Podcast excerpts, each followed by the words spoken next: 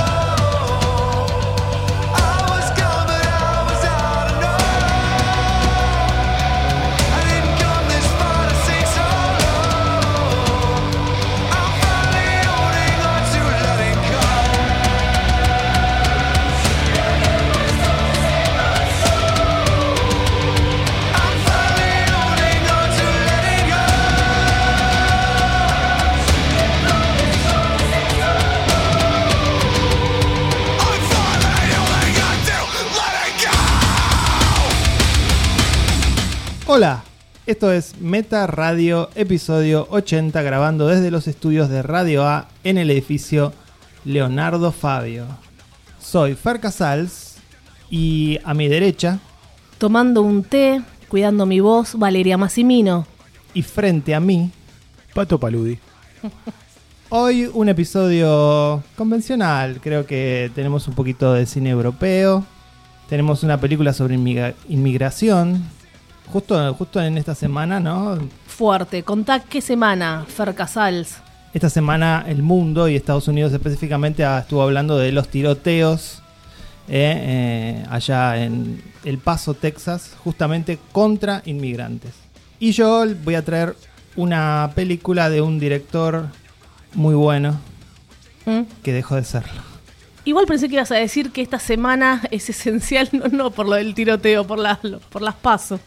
Ah, bueno, sí, también Lo hay, podemos comentar. también hay primarias en Argentina y bueno, la gente está bastante histérica al respecto y nosotros también haciendo cuentas y, y haciendo este, predicciones de cómo van a ser los resultados, pero es bastante incierto todo. Después octubre y después tal vez noviembre. Claro, después en caso de que no se resuelva en una primera vuelta habrá balotage. Ay, Dios, todos en llamas, ¿no, Y Pato? así hasta fin de año veremos qué pasa. Si los argentinos aprendimos algo en estos cuatro años, en octubre se tiene que resolver todo. No sé, Veremos, Pato. Veremos. No sé. Eh, un pequeño update Update. de la serie Euforia que dije que iba a ser eh, cuando hablé hace dos semanas porque finalmente terminó, vi los últimos dos episodios. Los últimos dos episodios reafirmaron lo que, lo que había pensado de la serie.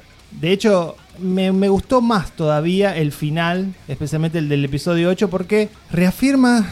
Sí, reafirma que no hay historia. Eh, a mí me gustó el final, queda todo muy abierto.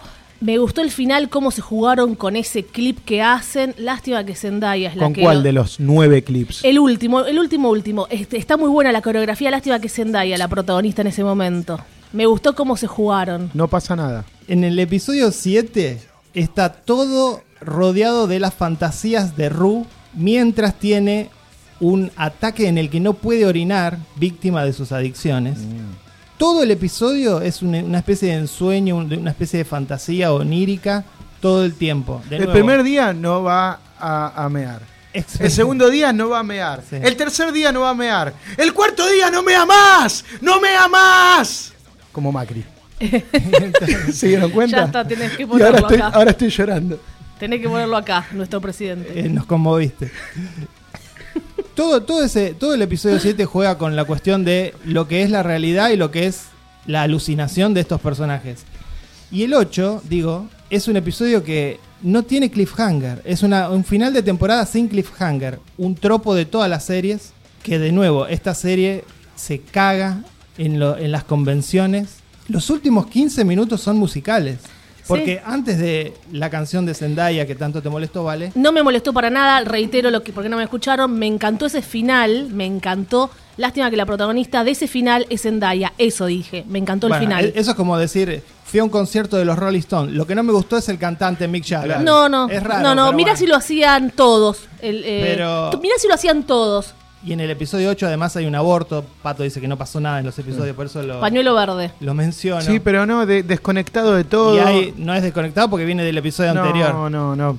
Primero está ese largo videoclip con la madre de Rue contando por qué, lo que significa tener una hija adicta, ¿no? Y luego engancha con ese final donde, bueno, ella nuevamente cae en las drogas y hay una coreografía, una coreografía enfermiza, única, original. Sí. Esa coreografía está llena de mensajes, no solo con la serie, sino con lo que significa ser un adicto. Me gusta que muchos centennials la, la- la están viendo, muchos influencers, Pato, eh, chicas de hablo de 17, 18 años, la recomiendan en sus Instagram. Así que los chicos la están viendo. Igual no me extraña que Pato haga esto porque si los que escuchan este programa saben que Pato cambia de opinión como de remera. Uh. Entonces, eh, Fuerte. hace dos semanas le encantó la serie, hoy es una Sí. porquería. No, Bueno, no. no, no yo, importa. yo sigo Hace coherente semanas- con mis mismas críticas a Zendaya y a su falta de actuación. Sigo coherente, vos no. Yo dije, pase lo que pase, el resultado no lo va a opacar. Obviamente la, la serie pasó de ser excelente a terminar siendo buena, a terminar siendo de estética arriesgada y con personajes buenos, pero con- sin conflictos tan fuertes y tan interesantes. Cuando Vale dijo al final del episodio que hablamos, ay, estoy desesperada por ver qué pasa, yo dije, ¿desesperada? Sí, pero no cerró nada. ¿Desesperada por ver qué? Si no está pasando nada. No, estaba pasando. Están buenos los personajes, pero no es fuerte lo que pasa. Con el padre, con el no, otro. lo del padre que ahora queda en claro. La pelea del padre, el hijo, es así, piel de gallina. Para- En un momento pensé que lo violaba y dije, Yo- esto se va a poner bueno. Para- Pero no pasó nada, como en toda la serie, no pasó nada. Para, para aclarar lo que para Pato es, no pasó nada. Mm. Hay abortos, adicciones. Hay un padre que tiene eh, sexo con eh, niñas. el aborto Niñez. es Eh, el, aborto es intrascendente en la hay, historia. hay este un personaje que abusa físicamente de otro. Entonces, Ah, eso cuando para empezar. Eso de que el padre, vos pensabas a ver si tenían relaciones Sí, fuertísimas. sí, dije, lo Me va a violar acá. Me acordé de esa película que seguro ya la sacan, no me acuerdo. Happiness. Sí, que le dice. ¿Vos me violarías? Sí, Sí. le dice. No le dijo si te violaría. No, dice, te No. me tocaría, dice, sí, me masturbaría, creo que le dice. La semana pasada, la, la semana pasada hablamos de Intruder y decíamos, tal vez no es una película para nosotros, tal vez es una película más para los padres, para cierto, para otro público. Mm. Yo creo que Euforia no es para vos, Pato. Pero por, yo ahí vos conectás, por ahí vos conectás con otra clase de material para jóvenes, alguna, alguna serie web, eh, eléctrica, ¿te acordás que hiciste la crítica de Y eléctrica? limbo, a Pato le gusta eléctrica y limbo. Bueno, pero el limbo era otro tema, pero Ah. por ahí eléctrica que hablaba de esos jóvenes o algunas películas que hablan de ciertos jóvenes. Por ahí vos conectás más por ese lado. Yo, yo te digo algo, yo no recomiendo a, a nadie ver Euforia. A nadie.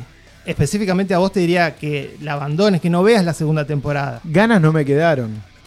Porque por ahí no sos el público para Euforia. no, disfruté mucho la primera temporada. Yo hablé acá de Aronofsky, hablé de Gaspar Noé, hablé de lo jugada que era y celebré eso. Pero no pasó no nada. gustaron. No pasó nada. Los últimos dos no me gustaron y si me apurás, los últimos tres no me gustaron y hasta te diría los últimos cuatro. Y hay mucha ¿Qué es gente lo que, que- le ha pasado a HBO? Con Chernobyl le pasó lo mismo. Arrancó con toda, explotó, enamora a todos y después se cae. Como, Para un equipo, nosotros como un tres. equipo de Bielsa. Para nosotros tres se cayó, porque la gente la sigue amando, Chernobyl, No, ¿eh? ah, Chernobyl Fuimos- sí. Fuimos odiados. sí, Igualmente, yo, yo para mí digo, es la mejor serie nueva del año esta, Euforia. Euforia. Sí. Sí, hasta que mires Years and Years. Pero, pero ya la, ya la vi. Ya Years and Years. Empezamos a ver dos episodios. Sí, y les fascinó. No, No, Apa. para nada. para nada. Empiezan a repetir, es la mejor serie del año, tranquilos, ¿Cuál, chicos. Years and Years? Sí. Para no alabarla completamente, digo que leí muchas cosas que dicen que eh, es más est- estilo sobre sustancia eh, esta serie. Bueno, es lo que estoy diciendo yo. Claro, y yo creo que como dice Alex de la Iglesia, y siempre le robo esta frase a Alex de la Iglesia, el estilo es sustancia. Alex, te mandamos un saludo, que le hicimos una nota. Y ahora empezamos con el programa.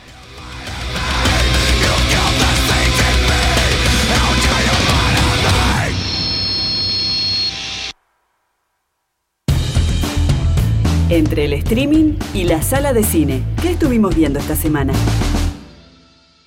Pato viene acompañado de una jauría de perros, entró al estudio para hablarnos de... Buf, buf, buf. Dogman, la nueva película.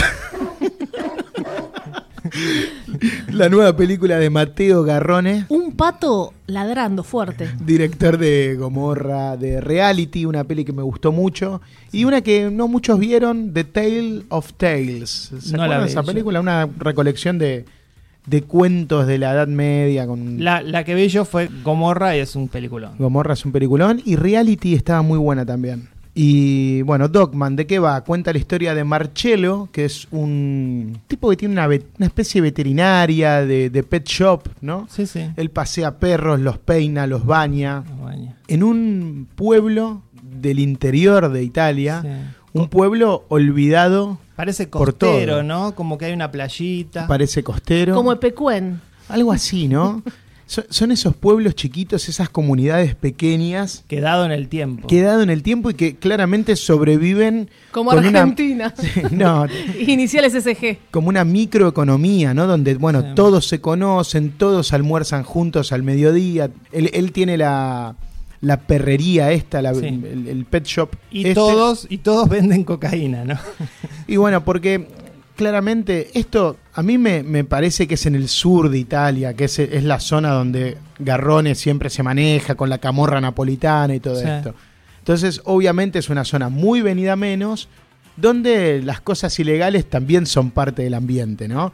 Este hombre que es un hombre de laburo, porque se lo ve que siempre está trabajando, haciendo todo tipo de cosas, que está muy ocupado de, de su hija, él tiene una hija, pero también está, como dice Fer, vende cocaína y eventualmente hace algún trabajo. Ahí es donde viene la otra parte de la historia, ¿no? Porque hasta ahí podría ser una especie de neorealismo, ¿no? De, de Sí. mostrar las condiciones en las que hoy vive un comerciante en un pueblo así.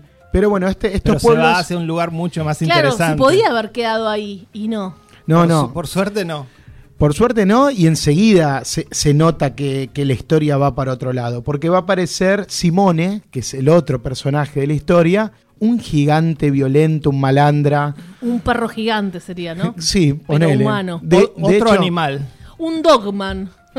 Va a aparecer y lo vamos a ver con, con el estilo de él, ¿no? Ul- ultra violento, un tipo que, que vive de robos, vive de la violencia, vive drogándose, ¿no? Esa es un poco la, la relación que él tiene con, con Marcelo, que va y le, le compra cocaína, pero medio que en realidad el tipo tiene cansado a todos los del barrio, porque obviamente Sí, sí. es tan violento y es tan molesto y Sí. es tan ag- agresivo con todos que se está convirtiendo en un problema para toda la comunidad, Sí, porque se, son se- todas se ve que le pega a un hombre Sí, también. Son que todas personas de trabajo. Un monstruo. Hay un casino y él rompe una máquina de un casino. O sea, es una, es una cuña demasiado negativa para, para la zona. Y nadie lo frena. Nadie lo frena, incluso están como viendo qué hacer con el tipo, ¿no?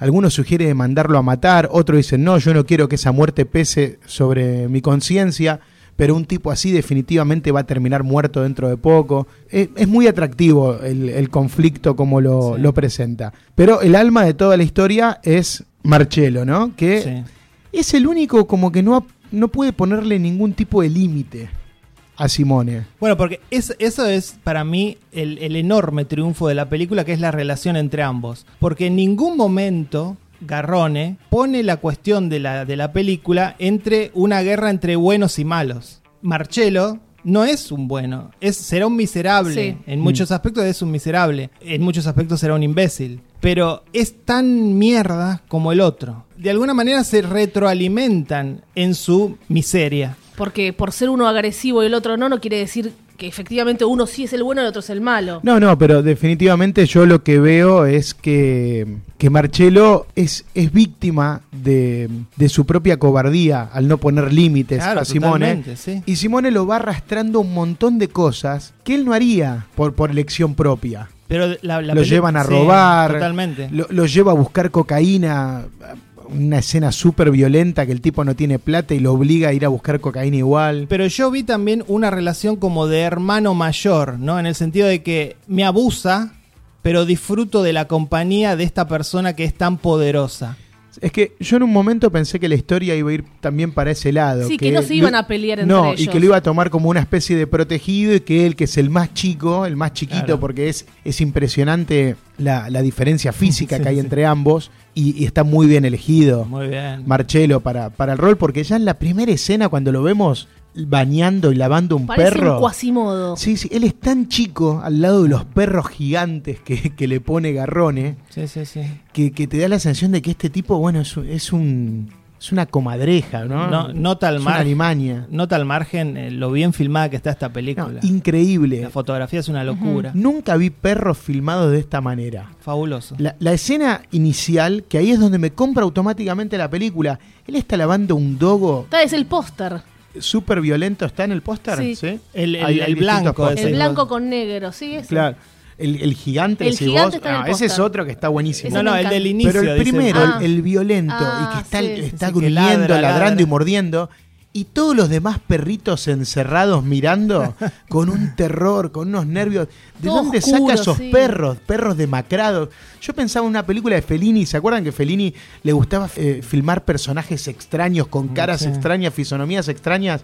Como que estaban fuera de la escena, pero terminaban siendo parte. Bueno, esto es lo mismo. Sí, sí, sí. Esos perros asustados, hambrientos, demacrados. Uno chiquitito. Uno chiquitito, pero con una cara de susto. Uno que se parece a él, otro que se parece al, al, al malo, al malo, entre comillas. Nada, un, un triunfo estético la, la película, más allá de la historia violenta que cuenta. Y, y toda una historia, como les digo, de, de cómo la violencia mancha a todos, ¿no? Sí, sí, sí. Eh, por Es más que no sea violento, es contagiosa. Porque definitivamente Marcelo no es un tipo violento. Pero La- al estar en contacto con Simone, va a quedar metido en un lío muy grande. La locación es fantástica. Eso sumó un alto porcentaje Genial. para que uno se Sí, porque, quede. eh, ¿Dónde es, es- ¿Esto existe Y da, y da- realmente? da la sensación de aislamiento, Sí. ¿no? De que realmente ahí parece que no hubiese la policía. Aparece la policía. Pero digo, eh, parece como que es un. No se ve mucho. El viejo oeste sería. no se ¿no? ve ponerle un, un almacén, un supermercado, de, de- no sé, una escuela. Solamente se ve el que compra oro, el Dogman y se ve el casino. Sí, ca- es un lugar de. Es como un- un, bar, con un máquinas, con un pool. Las Vegas, pero del quinto mundo. No, yo, yo Del en- submundo. En un momento me hizo acordar a- al paisaje de Florida Project, pero sin tantos colores, ¿no? Claro, Porque sí, John. Baker Es le, otra- le es pone toda esa tonalidad de pasteles, pero tiene esa cosa también, ¿no? Sí, Como sí, es- sí. esos lugares marginales. No se veranea ahí, chicos, no hay No. vacaciones. Para nada. Bueno, me pareció una película impresionante, me puso los nervios a, a flor de piel en todo momento, me indignó mucho. Sí. Me enfrentó a, a- a- a mis peores miedos. Yo soy un tipo tranquilo, pacífico, que creo que es también lo que le pasa a, a uno como espectador, ¿no? ¿Qué, qué te pasa si en el barrio tenés un tipo así?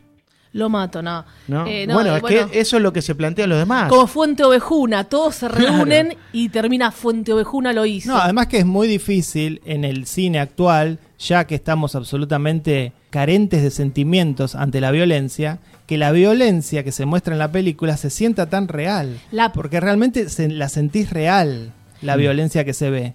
La paliza que le da, es- ahí yo ya no, no podía mirar. Sí, Son golpes es muy, muy fuertes que yo dije, ya está, lo mató.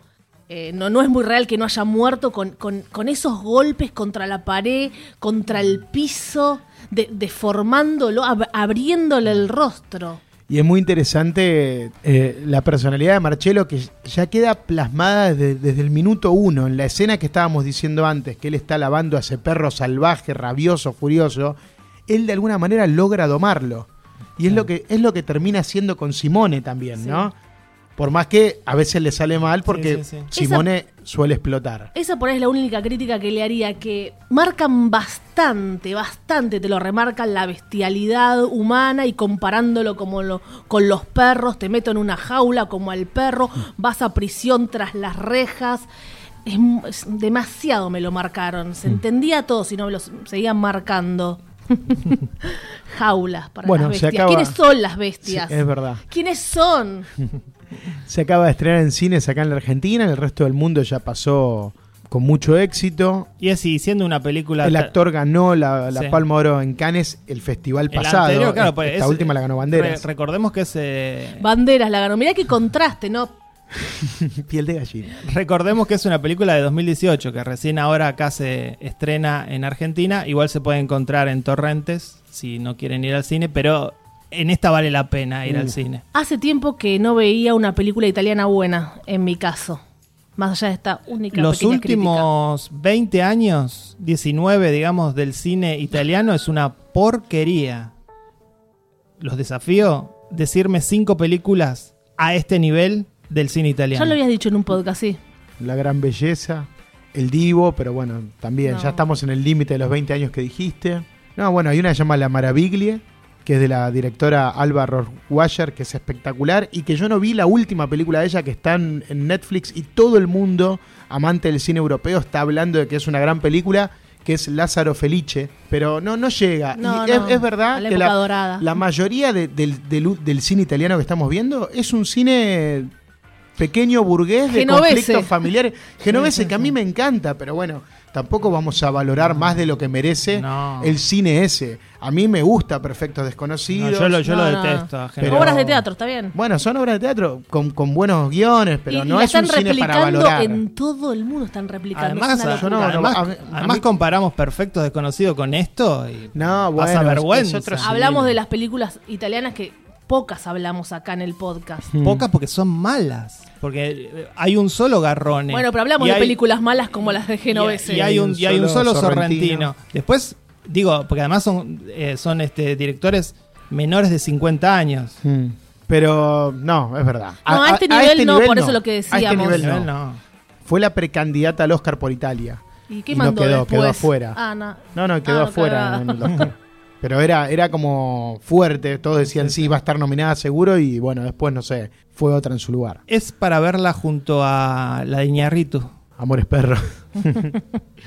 bueno, la califico con un 10. Para mí es una de las grandes, grandes pelis del año. Sin duda va a estar en mi top 10. Ustedes que siempre apuran con eso, sí, va a mi Ya top hay 10. 20 en tu top No, 10, y va a estar- fijémonos. incluso va a estar en la parte superior del Bueno, top top 3. Pero mirá que le va a sacar un puesto a una película argentina, 10. ¿eh? Sí, obviamente. Ok, ok. Eh, mi nota es un 8.5. Mi nota es un 9 y es muy probable que también esté en mi top 10. Bueno, Valeria, ¿qué nos trajiste directo desde los Estados Unidos de Norteamérica? Seguimos eh, con este podcast muy cinéfilo. Tenemos un separador que diga, atención, la siguiente película nunca la van a poder ver, solo la vio Vale. Como Román, que la vieron 100 espectadores y Pato habló acá y a nosotros nos escuchan en todo el mundo y nadie pudo ver Román. No se pierden de nada, chicos. Mejor, chiques. no, mejor. Román, Astrogauchos, hay una Todas las larga basuras que trajo Pato. A- Atenas, ¿cuánta gente vio Atenas? Eh, Además del director y la familia. 500 personas, así Ah, que bueno. esta película sí la van a ver, no ya ya, porque todavía no se estrenó, gente. Esta se lanza la premier en el HBO Latin Festival en New York en unos días. Se llama Long Gone By. Bueno, una pe- película así como ah, anticipamos de inmigración, fuerte, real, un drama, con dirección de Andrew Morgan, que es director de documentales, todos documentales hizo. Sí, hizo dos documentales muy interesantes. Sí. Eh, estuve averiguando, uno sobre un pastor evangelista y otro Sí. sobre eh, los peligros del mundo de la moda, ¿no? Cómo la, el mundo de la moda eh, arruina el mundo, básicamente. Sí, tiene me- razón. Hoy también me fijé en eso, increíble. No Esos lo- temas que investiga, ¿no? No los vi, pero me interesaron, sobre todo después de ver esta película. Después dijo que estuvo mucho tiempo investigando sobre esto, eh, estando al lado de familias inmigrantes, y lo único que ocupaba su mente era esto, como que se obsesionó y por eso la película, en vez de un documental, que tiene mucho de documental también. Y le vamos a hacer una nota a este director, así que después la van a leer en Revista Meta, la nota del director.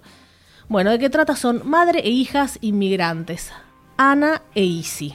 Son de Nicaragua y hace mucho tiempo que están en un pueblo de Indiana, Varsovia, 15 años exactamente, y de repente le comunican a la madre que va a ser deportada. Ya está, no hay escapatoria, no hay nada que hacer, le quedan dos semanas para irse, para dejar el pueblo.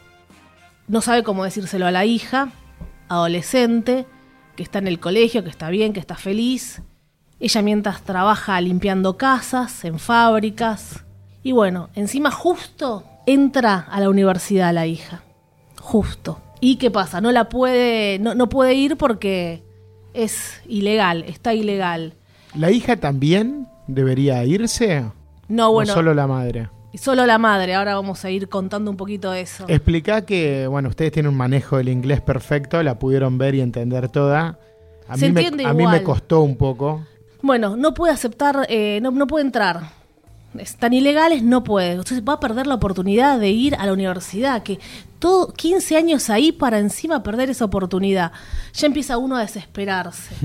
Sí, lo, lo- lo que primero indigna de- es eso, ¿no? El hecho, el hecho de que hace 15 años que viven en los Estados Unidos y es como si recién llegaran. Claro, la agarraron, no se sabe por qué, después hablaremos de eso, ya está. Sí, ella dice que de bebé vive en los Estados Unidos. Claro, llegó, llegó, a- nació en Nicaragua, pero llegó siendo una bebé. Y en Pues un, en un momento me encanta que ella va a pedir un préstamo. ¿Qué pasa con eso? Está bien, si no, no estás legal, bueno, que tu hija entre, necesitamos 18 mil dólares. Cuadro por cuadro. ¿eh? 18 mil dólares, como hiciste vos con los perros. A él le molesta porque, no sé, es del Porque festival mujer, de, de cine. mujer. Bueno, le piden 18 mil dólares. ¿Y cómo conseguí 18 mil dólares solo para el primer semestre? Bueno, una, una fortuna. Va al banco, bueno, voy al banco a ver si me dan un préstamo. Sí, enseguida. A mandar dinero a los yanquis. Y bueno, ya está, lo, lo hacemos. Le va a costar mucho pagar las cuotas. Cuando se enteran que no está legal, no, lo lamento, hasta aquí llegamos, señora. ya está, no sabe qué hacer. Va a un conocido, comillas amigo, no le vamos a decir amigo a este, a este señor, que le dice, no, roba, anda a robar, es fácil robar. Y ahí empieza todo, encima todo te empieza a poner mal. Acá también me llama un poco la atención cómo roban. Sí. ¿A dónde la manda a robar? A bancos. ¿Es un banco? Sí, son bancos, son diferentes bancos, son pueblitos, entonces va a bancos de diferentes puebli- puebl- pueblitos aledaños. Bueno, yo sé que esta peli no es argentina, entonces, y encima se las mandan ustedes de HBO. Sí. Van a- todo es maravilloso. No todo Pero, maravilloso. ¿qué pasaría si en una película argentina el personaje va y roba un banco de la manera que lo roba acá? Ahora voy a contar. ¿Qué decimos? Que es una mierda. ¿Me dejan contar un poco cómo es el robo? Dale. La mujer se pone unas gafas, un pañuelo en la No. cabeza, con suma tranquilidad entra al banco del, del pueblito y le deja una nota al banquero, a la empleada, que dice que le va a robar, que no haga ningún Tengo un disturbio. arma. I have a gun. Bueno, ya está. Y la mujer no dice nada, ni mira para sus costados, nadie la supervisa y empieza a poner la plata que tiene ahí, que no es mucho, nunca tienen mucho los empleados. No, pero encima apenas entra al banco vemos un policía, o sea... No, bueno, es normal eso. No, no te sigue el acá- policía ya. acá lo- lo No, que- después termino de contar cómo roba. Lo- no, pero para responderle a Pato, Sí. que es verdad que si eso pasara en una película argentina sería inverosímil, es porque allá existe una política bancaria que acá no. El empleado tiene que hacer eso porque el banco está asegurado. Entonces, ante la posibilidad de que alguien muera, dale la plata y que se vaya. Todo bien allá, viste, bien pensado, Bien. Eh, Pato. ¿Eso significa que es fácil robar Claro, un banco? hasta para los ladrones entonces es mejor Estados Unidos. ¿Eso significa que es fácil robar un banco? No. Pero existe esa política que brindaría esa facilidad que vemos en la película, bueno, explotada en varias oportunidades. La mujer entra sin arma, obvio, solamente dice eso, le da la cartera, le ponen la plata, que nunca es mucho lo que tienen ahí a mano, no es que va a la caja fuerte para no levantar sospechas. Se va con su carterita y, no sé, en el primer eh, banco saca 4.500 dólares. Ya está. Bueno, ahí lo hace varias veces. En una sí, la mujer se niega, entonces ella se retira. Se retira. Puede ser que le digan no, pero no es que dicen, policía, policía, nada te jugás. Después habrá cámaras, te vienen a buscar probablemente. Es lo que pasa allá. Así que Sí, andate claro. al pueblito de Indiana Sí, a robar, sí. pato. Bueno, la madre está re mal por hacer todo esto, imagínate, pero bueno, tiene que llegar a los 18 mil dólares. de la hija, vale, hablanos de la hija. La hija se enamora del pibe que ella le limpia la casa. La madre se llama Erika Muñoz, perdón, la, la actriz, que, que es muy buena, estuvo muy bien. La hija no, un desastre, una, una actuación horrible, no sé por qué la pusieron.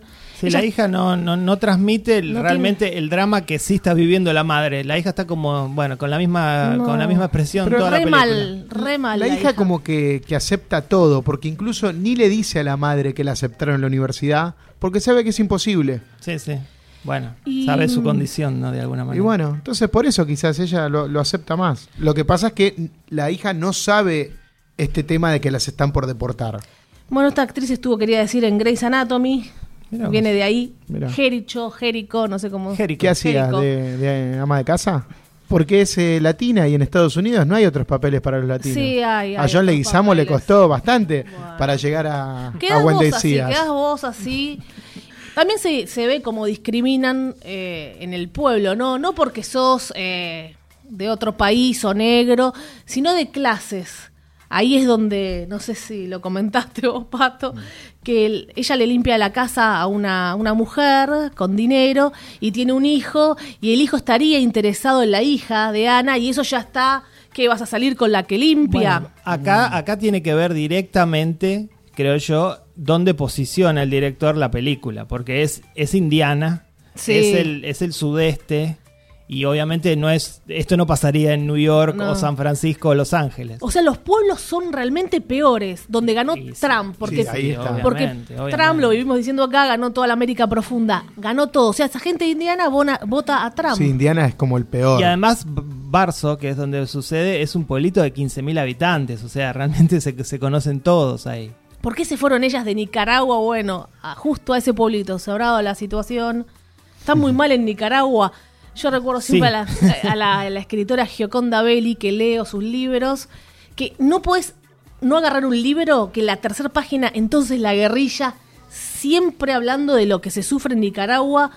No sé bien qué está pasando en Nicaragua, pero es constante. Igualmente, si tengo para hacerle una crítica a la película, es que eh, obviamente este hombre está a favor de, de- de esto, porque dijiste se informó y todo, y está, ¿Se obsesionó? Sí. y está denunciando eh, cómo trata el estadounidense o algunos estadounidenses a eh, los inmigrantes, ¿no? Y, la, y la, la falta de oportunidades. Pero a la vez, el conflicto que crea hace que esta mujer salga, Robe. salga a robar. Claro, esto le da letra a Trump Claro. para decir, ¿vieron ¿Ven? que los inmigrantes Roban. roban? O sea, no, no podía conseguir de otra manera la plata o a intentarlo.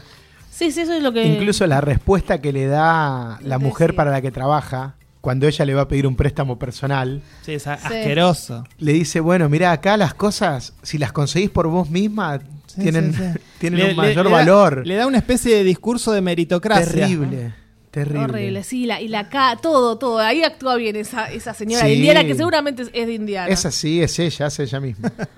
y, lo- y es la esposa del director. La productora es la, La esposa. productora. La productora es la esposa. Ah, bueno, mira.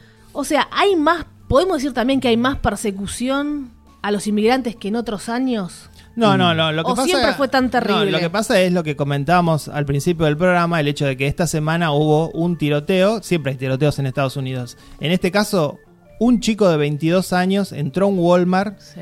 y, y le disparó a 57 personas, de las cuales 22 murieron. Terrible. y siete de ellas eran mexicanas. Entonces se develó luego que este muchacho había puesto un manifiesto online diciendo el discurso de Trump, que Sí, los inmigrantes le quitan trabajo, no, ni siquiera le quitan trabajo, los inmigrantes están arruinando Estados Sí, Unidos. la economía. Pero yo me pregunto eso también. Y eso, bueno, nos preguntamos siempre, ya lo hemos dicho acá.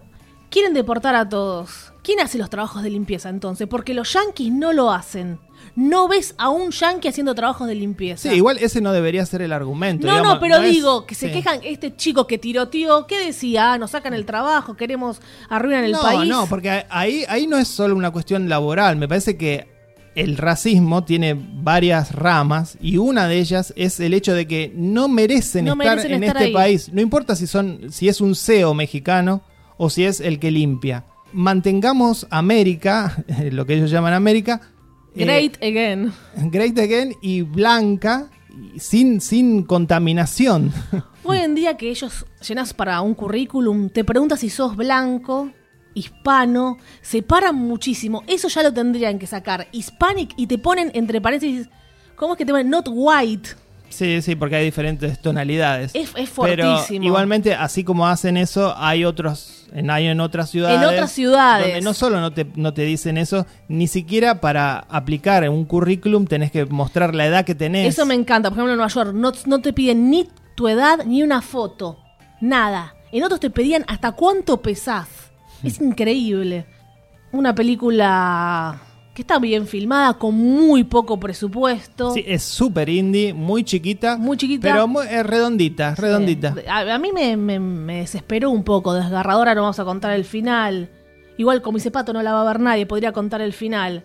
Los que están en Estados No, Unidos aún pueden ver en el En Latin. el- vayan al festival, claro. Hay mucha gente que escucha desde allá. y- Tenemos a muchos latinos viviendo en Nueva York. Claro. Y cuando se estrene o salga en Que- las redes, eh, recordaremos este podcast y Claro. lo, lo compartiremos. Mandamos un saludo a todos los latinos que viven en Nueva York que nos escuchan, que bueno, estarán haciendo una pausa en los baños que limpian, ¿qué harán allá? o bueno, los que algunos venderán eh, No, no es así. ¿no? Conocemos a Ah, muchos y no están haciendo nada de Trabajan. eso, patos, nada de eso. El 17 de agosto es la premier en el AMC de Times Square. Epa. Epa, mirá qué cine. ¿Es una película producida por HBO? No, ¿no? No, no, No. no, No. no. es una producción independiente que fue elegida para esta, este festival latino que auspicia HBO. Bueno, con esta película Trump va a tener más letra. Sí. ¿Vieron? ¿Vieron? Que al final. Y, y roban. Hay No, que, bueno, hay que, pero hay más que allá de echarlos eso- antes que empiecen a robar. Claro, más allá de eso pone en el tapete este tema también Sí, de las sí. injusticias contra los inmigrantes y más en esta época, en esta época de Trump. La califico con un 7.5. Para mí es un 7. Sí, coincido, siete. Llegó el momento de Fer Casals. Bueno, voy a hablar de... Fer la- eligió la mejor película. Claro. Realmente no. Voy a hablar de uno de mis 10 directores favoritos de todos los tiempos, Brian De Palma. Genio total. Un genio total, una filmografía despareja en el último tiempo, ¿no? Los mejores planos secuencias de los últimos 20 No, años son lo que- hechos por él. Lo que le han robado a De Palma, está bien. Está bien, De Palma él, robó, él robó claro. a Hitchcock, ¿no? Sí, sí. Todo. Todo. Pero, Hasta la música. pero robó bien, ¿no? Porque hay, hay que robarle a Hitchcock. ¿Por qué hay que robar, chicos? Y porque ya todo fue inventado. ¿Por qué? Esta película está protagonizada por, bueno, estoy hablando de la película Dominó, ¿no? La última película de Brian De Palma, que es del año 2018 y que recién ahora sale en DVD y, bueno, en los torrentes, ¿no? Está protagonizada por Nicolás Coster-Waldo, Jamie, así lo conocemos, y Caris Van Houten, de Red Woman. Melisandre, también de Game of Thrones. Que yo me di cuenta del Sí. parecido a, quién- a quién es. A ver a Farmigas igual, Ah, Sí, gracias. es parecida, es verdad. Para los que no miren Game of Thrones, ¿cómo se llama esta chica? Caris Von Caris Houten? Van Houten. Bueno, no la conoce nadie. no, no la conoce nadie, ¿verdad? y a Jamie sí. A A Jamie, Jamie Lannister claro. lo conocen de mucho cine europeo. Sí. Que yo no vi, yo no vi Game of Thrones y vi dos actores pésimos. No sé si es porque fue esta película pésima o porque actúan mal así. Y en parte... Pésimo los dos. 50, pues, 50 y 50. ya la, la- la película ya empieza mal, ¿no? En el sentido que estamos en el año 2020. No se sabe por qué.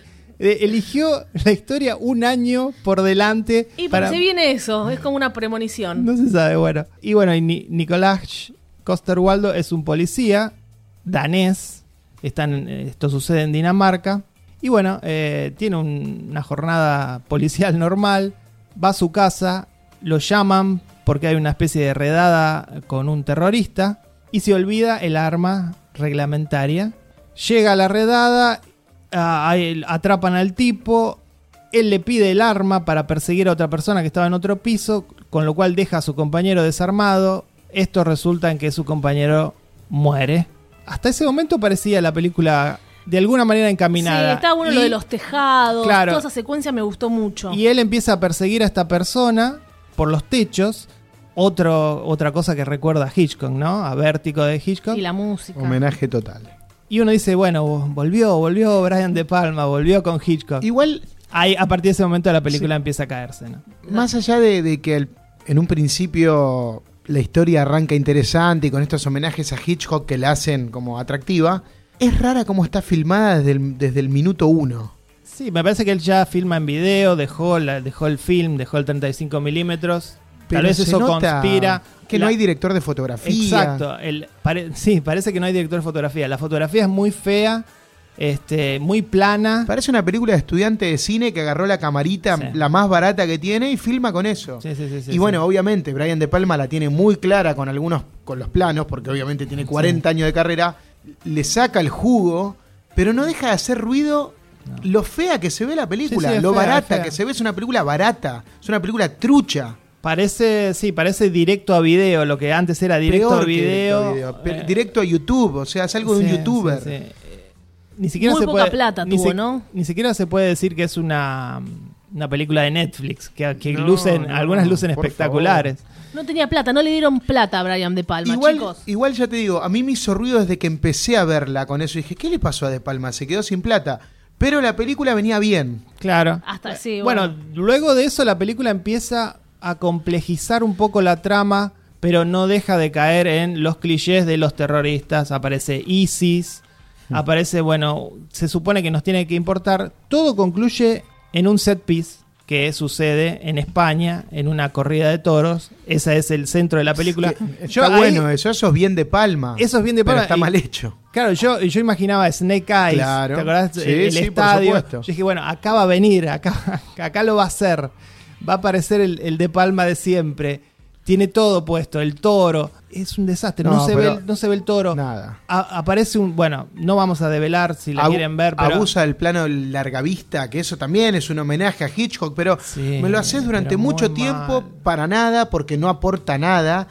Y hay cosas de una ridiculez que da vergüenza. Sí, Sí. No sé, no entiendo. Vergüenza. Es una película torpe por momentos. Sí. Hay una escena cuando él va a buscar información con la mujer, con la, con la, Sí. roj- con la bruja roja. Sí. eh, Con Melisandre. con Melisandre, que se baja del auto y se pelea con dos tipos. Mal O sea, filmada. Muy esa- mal Le da filmada. una piña y no llega. Pero digo, ¿cómo, cómo filmás Eso así? lo vimos todo. ¿Qué? Y yo pensé, Porque digo, es, el, error es, el error es que es un plano muy abierto y se nota mucho. No, no, muy ¿por qué no malo, le dijeron? Hagan, pero hagámoslo muy malo, muy malo. Afortunadamente para De Palma, Y el actor es tan malo. siempre va a existir Darío Argento como el, el gran director que peor filma en la actualidad.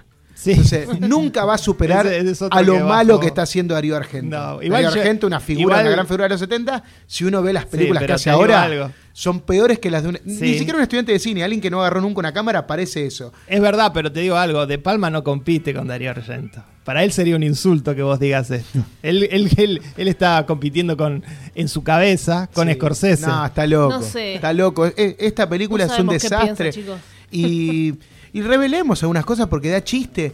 En la, en la, en esta, en esta set piece donde sucede la corrida de todos, la, la gracia es que va a haber un atentado. Alguien se va a inmolar Ay, haciendo Dios, explotar es todo.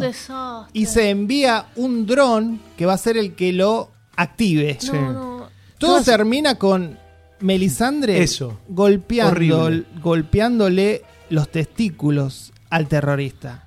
O Y, sea, y tarda si- en hacerlo. Claro, porque, Tarda- si esto suena ridículo, demasiado. imaginen verlo. porque lo hace mal, porque quiere jugar con el suspenso a los Hitchcock, pero en un momento la escena está estancada, no pasa nada. No sé Melisandre mirando al tipo, el tipo mirando al dron. Eh, em, Jamie Lannister acercándose sigilosamente de una manera que no tiene lógica, porque hay tres terroristas Sí, en un sí. techo, nadie lo escucha, se está peleando con otro Sí, atrás, los otros no se dan vuelta. Es tan torpe y vergonzosa la película y tan mal hecho todo que, que arruina todo el clímax de esa escena. Sí, sí, sí. Porque es el gran momento, es el momento de Palma. ¿Pero qué le pasó a De Palma? Y luego, sí, no sé qué le pasó. Yo la otra vez lo Yo- defendí acá. Sí, lo y me defendiste a los acordé, y me acordé Que dijiste que Carrie es la peor de- del mundo. que, no, bueno, que antes de esta película hizo Pasión, Pasión con Rachel McAdams, McAdams, Sí. sí. que estaba me- está mejor filmada que esta, Sí, pero ponele. que es igual de mala y ridícula. Sí, no es buena. igual. Todas las últimas películas de él son malas. No sé cómo la Redacted, terminé No, de ver, Redacted eh. es buena. No sé cómo la terminé de Redacted ver. es muy buena. Y el final, bueno. No lo Sí, vamos a eh, un final abrupto. Una Yo, yo eh, conecto esto con Tarantino porque me fijé qué edad tiene. Brian De Palma tiene 78 años y ustedes saben que Tarantino está diciendo que él se retira luego de esta o su próxima película porque ve que los directores que a él le gustan cuando llegan a cierta edad empiezan una decadencia artística. Y el gran ídolo de Tarantino es Brian De Palma junto con Sergio Leone. Ambos son sus directores favoritos. Entonces, eh, Dice eso porque se casó y va a disfrutar Sí, de su mujer. cosa. Clint Eastwood no está en No, decadencia, Scorsese no está en decadencia. Esos son- Independientemente de que yo he troleado acá un poco, no están en decadencia. esos son, esos son ejemplos que siempre le ponen a Tarantino. De hecho, les recomiendo que escuchen un podcast que se llama Happy Sad Confused, que salió la semana pasada y es una charla de dos horas con Tarantino donde habla todo esto. Y dice precisamente esto, que si bien hay ejemplos como los de Clint Eastwood, eh, él ve que ciertos directores que a él le gustan y que hacen un cine no tan reposado como el de Clint Eastwood, sino un poco más de acción, sí sienten esa decadencia y sí se nota que ya tienen una visión más vieja de cómo filmar acción, por ejemplo. Bueno, si tienen ganas de escuchar dos horas de un poco de Tarantino, si son fanáticos de Tarantino. Sí, de hecho, Tarantino está haciendo una serie de varios podcasts. Eh, los ¿No recomienda ninguna directora mujer, Tarantino? No, no, él habla de, de los de los de quiénes eran sus, sus ídolos cuando él empezó a dirigir y de hecho cuenta una anécdota de que un día eh, se lo encontró a Brian De Palma a las, eh, entrando al cine, porque él es de Los Ángeles y era su ídolo, se había encontrado con su ídolo de repente, él en ese momento trabajaba como vendedor de VHS. ¿Tarantino tiene 50? 53. Parece 65.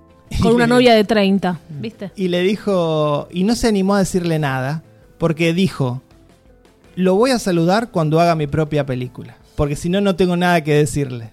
Y bueno, obviamente sucedió años después. Así que mm, menciono nada más la música que es de Pino Donaggio. Eso sí. Lo eh, mejor. Por eso vamos a ponerle cierto puntaje por la música, nada más. grande que trabajó con Lucio Fulci, trabajó con Tinto Brass, con muchísimos directores. Y con De Palma también hace Y mucho con De tiempo. Palma varias Siempre, colaboraciones, sí. Una nueva decepción de Brian De Palma, lo lamento, es un 3 la película. Sí. Que vale hable antes de la, del puntaje de un poquito de los actores. Porque es realmente Igual ya lo dije peor. al principio. No, pero Yo les pregunté a ustedes que son eh, fanáticos de Game of Thrones si eran tan malos. Se rieron 50-50. No, no son, no son malos actores, pero acá Eh, están muy mal. Tal vez están la- mal la historia no dirigidos, ayuda, tal vez claro. están mal dirigidos. Yo no, yo el, el, el policía, ¿cómo se llama? Nicolás. Nicholas Eh, Custer Waldo. Parecía que se reía por momentos. Yo lo veía que tenía una expresión de que, que se sonreía decía- cuando le pegaba la pi- esa piña que trata de pegarle y no llega, Mm. la del auto. Y ella, la misma expresión, casi Kristen Stewart. Sí, sí, porque y además... No hubo nada. Y dice, ay, soy, es, como estoy con esta remerita de unos jeans, soy, no sé, estoy reocupada. Que por la ropa que tenés puesta sos de esa manera, no había actuación alguna. Además, si uno lo compara con, con- con, bueno, con los personajes, no son policías eh, esos. con los personajes por los cuales los conocemos, ¿no? Jamie era todo carisma. Y acá hay un policía que tampoco está, que, que no está súper perturbado, que podría tener un poco de carisma. Y Melisandre eh, es un personaje con- muy enigmático. Sí. Acá tampoco. Nada, nada. No transmite nada de Todos eso. los personajes para hacen Game agua en la historia. Na- nada más servía para Game of Thrones. Y después ya ni me acuerdo. Yo pensé Habla que. de Guy Pearce, por favor. Ay, pero ¿dónde lo vimos? que hace tiene poco, la Guy mejor línea de la película un para mí. pequeñísimo rol, nada más. Porque ya que estamos revelando todo, porque la película no importa nada y solo la tienen que ver casi como consumo irónico, como para decir, Sí. miren lo bajo que cayó de Palma. O si son como yo, completistas de Brian De Bueno, Palma. Que sí, verla. obvio, yo también. La, que- la queremos ver por De Palma, la queremos ver por los actores. Eh, en un momento se van y antes de irse dice, somos americanos, leemos todos sus mails. Eh, Eso es eh, buenísimo. Eso sí. Es- esa es- ese ¿Quién hizo el único guion? No sé quién hizo el guion, pero bueno. Pero no, pobre de Palma, pobre de Palma. La verdad que ensuciar su, su nombre con, con una película tan mala como esta, tan Tuvo malas críticas, ¿no? No sé. No, e- eso, eso, esa es la palabra. Dejó de ser trascendente. Ya a nadie le importa De Palma por películas como esta. Ni siquiera tu- tuvo estreno en, en Estados No, pero Unidos. está mal filmada, porque de última pasión estaba bien filmada. A películas menores como Mujer Fatal, Mujer Fatal, que está Banderas, Sí, que Antonio ustedes Banderas. lo odian. Sí. Veníamos bien. Bueno, está A- bien. Actuando mal como siempre, Bandera, sí. Eh, bueno, la que la quieren calificar. La voy a calificar con un 3. Ah, igual que yo. Sí, le- está bien, voy a coincidir. Le pondría un 4 por, por los primeros 20 minutos de la película que promete un montón y está el homenaje de Pal a Hitchcock y eso, pero un 3. Los puntos sí son por eso, no por nada más. Igual quiero que la vean, ¿eh? no es una película de, a nadie le diría no la veas. Mírenla. Torrentes. Y si no la vieron, vean las, las clásicas de Brian De Palma. Rápido la, la peli favorita de, de Palma que tiene cada uno, a ver. Mi favorita es Dress to Kill. ¿viste? Mm, vestida para matar. Carrie. Pato. Y yo voy a decir eh, sí, Scarface, con guion de Oliver Stone encima. Tremenda. Película que está en la memoria de todos.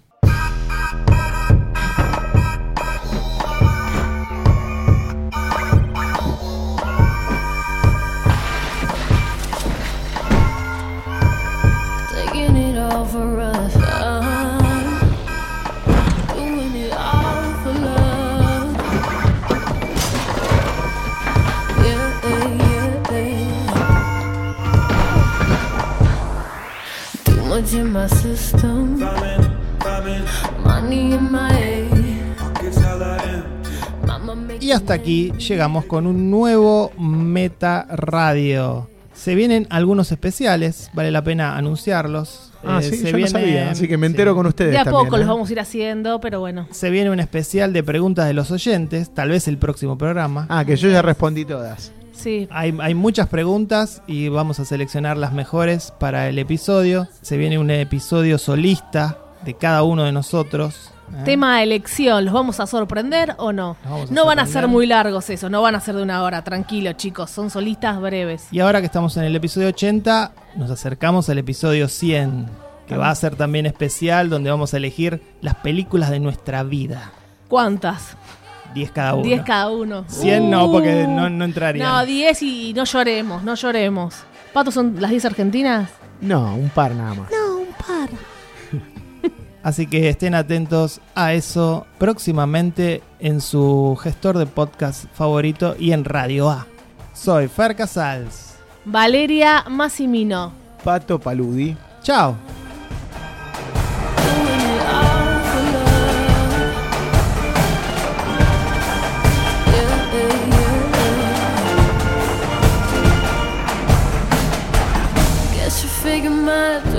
Times two always equates to one dream was I selfish.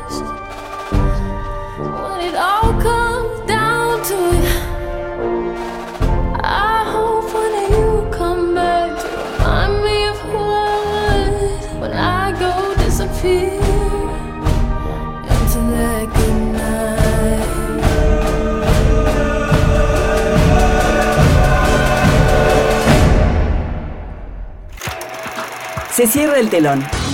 Hasta aquí, Meta Radio. Hasta la vista, baby.